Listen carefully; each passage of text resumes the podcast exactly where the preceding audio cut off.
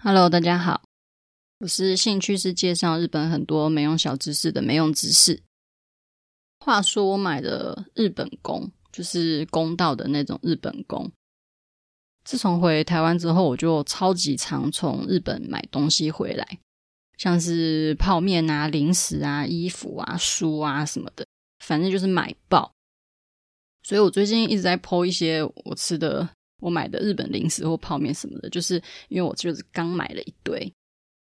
我觉得现在从日本买东西回来实在是太方便了，而且像是日本亚马逊，它就可以免税，然后又可以直寄回台湾，有时候都比在台湾的店家买还要便宜，或是比找代购还要便宜。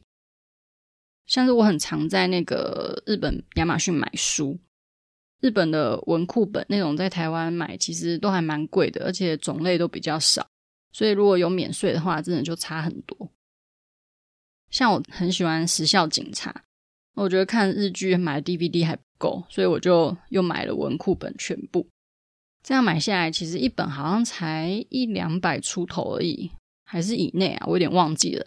反正加上运费也都很便宜，就很容易就失心疯。而且就算是那种不能直寄的东西，其实现在很多跨国转运也都很便宜，一公斤大概就两百多块而已，也不会超过三百块。然后又走空运，大概两三天就可以送到家，真的很方便。一个不小心真的就会买爆诶。不过我的弓转运就不收，像我这次是从乐天直寄回来，那那个弓的本体价钱大概是七万多日币，然后光是运费就快要两万日币。但是我买的那家，他走的国际物流本来就是比较贵的那一个，所以如果你买别家的话，可能运费会比较便宜。而且我觉得现在跟疫情有关，可能那些国际运费也都有涨价。曾经我朋友的朋友他在另外一家买，他的运费大概是我的一半左右。但是因为我觉得是在预算内，所以就还是买了。只是现在三级又要延长了，我都不知道什么时候还可以继续练弓道。就好不容易买了弓，就都不能用它。现在就只是放在家里的角落，一个很长很长的路障而已。也不知道大家对买弓有没有兴趣？诶，像乐天它都可以直寄回台湾。那如果是要买弓的话，比较常多、比较多人买的大概有三家，一家叫三五，第二家叫翠山，然后还有一家叫朱四。三五的汉字就是山上的武器的那个三五。翠山是翠绿的山的那个翠山，猪饲是饲养猪的那个猪饲，所以如果你要找弓啊，或者是找一些跟弓道有关的东西的话，用这些工具店的名字去找，其实都找得到。不过如果你是新手的话，不太需要急着买弓。如果你有去道场，就很多道场其实都有公用的弓，可以先用用看，习惯一下每种弓不同的手感。像我用了。还蛮多种的，什么小葵啊，然后直心啊、橘啊、英修啊，后来选来选去，我还是觉得英修用起来比较舒适一点点，只是它的价钱就是真的比较高。而且像弓的公斤数，到最后你练比较久以后，一定会跟一开始完全不一样。像我一开始就小废物啊，大概用八公斤、九公斤就觉得 张弓就很吃力了，手都会抖。后来慢慢的练，然后也去健身之后，现在大概拉十二公斤、十三公斤都觉得还算蛮轻松的。所以如果你一开始就先买了八公斤的弓，或者是六公斤的弓，你后来根本就不会去用它。但是因为我真的还是个小废物啦，所以我觉得很厉害的人其实都比我更有经验，所以我就只先分享一下买弓的流程就好了。总之，你要先挑好你要的弓。就像刚刚说的，弓有很多种种类嘛，那再选一个适合自己的公斤数，还有依照自己的身高选弓的长度。像我身高大概一百六十几公分，我就选并寸。那选完之后呢，有一些店家你可以自己选握把皮，握把皮就是整张弓你手会握着的地方。那那个地方如果脏了，其实可以更换，所以不一定。你看它的那个有些。你一开始选的都是那种很基础、很基础啊，什么黑色、黄色、蓝色、红色那种基础色，所以那就算你选了也没关系，因为反正你之后如果那个地方脏了，你还是可以买自己喜欢的握把皮回来换。然后有一些店家他也会送那个弓的内袋啊、外袋啊，还有雨衣啊、还有弦之类的。那那些内外带其实自己也可以买自己喜欢的花纹啊。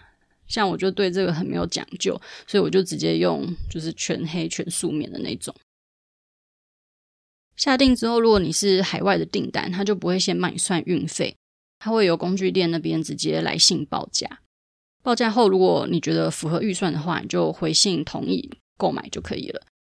那如果不同意的话，就跟他说不同意，他就会帮你取消订单。如果不会讲日文的话，我记得三五跟翠山都可以用英文沟通。那租四我还没有买过，就不太确定。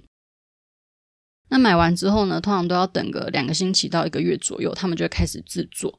像是我这次是五月中买了，然后六月初接到准备完成要出货的通知，然后在六月中就拿到了。现在日币很低，买下来还是蛮划算的。就像我刚刚说的那个弓是七万日币嘛，然后。运费就是快要两万日币，然后我还有被收关税一千五台币，这样买下来其实一把弓大概两万四左右而已。我真的觉得是因为日币很低，所以买的时候还是蛮开心的。话说弓道在台湾其实也有蛮多地方可以学，但是每一个老师的教法还有注重的细节都不太一样。我记得在南港松山那边就还蛮多家的，所以如果大家有兴趣的话，可以去试听看看。可以找到适合自己的老师跟适合自己的道场。像我一开始对射箭有兴趣，是我一个日本好朋友，他带我去山梨县的山上的射箭场。因为我朋友他以前就是弓道社，那我那天约出来之后就很无聊，然后就开车去山上射箭。但是那个射箭场不是合弓，它是传统弓跟反曲弓两种。然后它的靶就是有假的那种动物靶。隐藏在那种山山林之间啊，树上啊，或者是叶子里啊什么的，还蛮酷的。那我那时候是第一次玩，然后那个射箭场的阿伯，我都叫他山里阿伯。山里阿伯就说要先教我，结果他发现我很有才华，我自己讲的啊。反正那个阿伯就叫我自己跟朋友去比赛，因为我好几年前去的，其实我忘记他当时有几个靶，反正大概就十几个，然后远近高低呀、大小啊都不太一样。那动物版的话，还有山猪，还有小鹿，还有很大的什么的，忘记了。他还会发一张纸给你计分，然后两个人可以比赛。那时候我也不太知道那个反曲弓的射箭的规则还是什么的，反正我就是用爱发电，用心射箭。结果后来还赢我朋友，当然他很好心的有放水啦，就是有给我一个新手计分奖励之类。但就是那个时候开始，我就想要认真的学弓道。但是学了弓道之后，射不射得中又是另外一个故事。所以就是因为正射必中，所以他就讲究姿势，还有你当下的那个心情。反正它是一种道，很讲究细节，所以我觉得也是一种修行。然后除了公道以外，我还有练过拔刀道，因为我以前很爱看《神剑闯江湖》，所以我就很喜欢很喜欢日本刀。然后某一年我在家里附近吃火锅的时候，我就发现。老板有在学拔刀道，因为我觉得还蛮酷的。就比起剑道啊、和气道啊，我觉得拔刀道好像没有那么常见，所以我就叫老板介绍道场给我，我就去试试看，发现真的很好玩哎，因为可以斩那个草席，所以我也买了两把刀，一把是练习用的那种魔造刀，在是在一家叫农州堂的店买的，那它是日本很有名的一家魔造刀的店。它的比重跟真刀差不多，然后握起来跟挥起来都很舒服。然后还有一把是用来斩的开封刀，这个就比较便宜，因为要拿来斩东西，所以就是初用嘛。我也不太想要买太好的，而且因为我曾经有不小心斩到那个台子，而且那时候是用别人的刀，所以我就很怕他的刀坏了还要赔他，所以我就想说那就初用，就买便宜点的可以斩的就好。所以价钱大概是魔造刀的三分之一左右。